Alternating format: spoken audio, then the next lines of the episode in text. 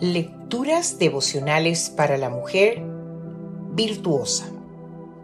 Cortesía del Departamento de Comunicaciones de la Iglesia Adventista del Séptimo Día Gascue en la República Dominicana.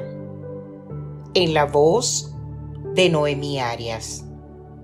Hoy, miércoles 10 de enero del año 2024. Mi primera mentira. Dice un proverbio judío, con una mentira suele irse muy lejos, pero sin esperanzas de volver. Mi primera mentira de la que tengo recuerdo me salió mal. Mi padre acababa de morir y yo tenía 11 años cuando en el Conservatorio de Música donde estudiaba me pidieron que rellenara un formulario. Al leerlo vi que dos de los datos que pedían era nombre y edad del padre. Puse Pedro Díaz Andelo, 40 años. Era mentira, pero yo no quería que nadie supiera la verdad de que mi padre había muerto. Poco después, lo mismo sucedió en las clases particulares de inglés. Me entregaron una ficha y de nuevo negué mi realidad y contesté como si mi padre siguiera vivo.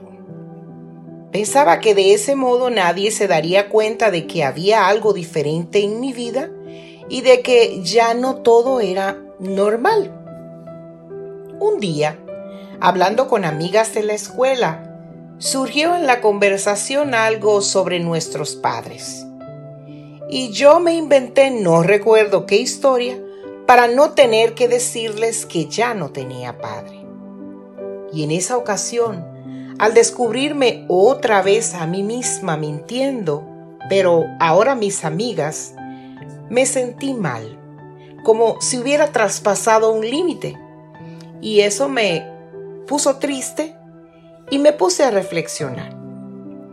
Analizando la situación, me di cuenta de que no podía seguir así toda la vida y decidí revelar mi pequeño secreto a la que entonces era mi mejor amiga o mi amiga más íntima, una compañera llamada Eva. Cuando le admití que mi padre había muerto, ella me dijo, ya lo sé, todos lo sabemos. Don Luis, el director, nos lo dijo a toda la clase hace tiempo.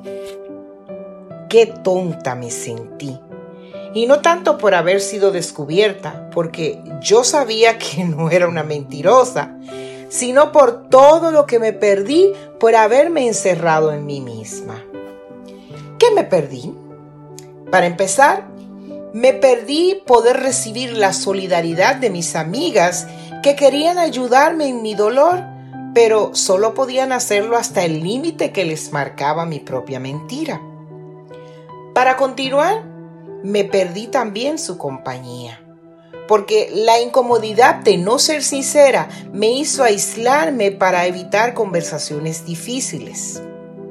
Y por último, me perdí la autenticidad, el poder ser yo, que es la única forma posible de relacionarme equilibradamente con los demás.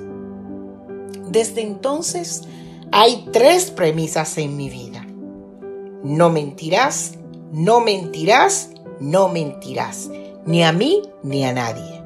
Porque si lo hago, dejaré de recibir precisamente lo que necesito para superar aquello que estoy ocultando.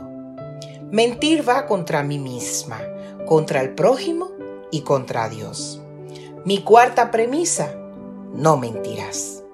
El libro de Proverbios en el capítulo 13, versículo 5 nos recuerda, el justo aborrece la palabra mentirosa.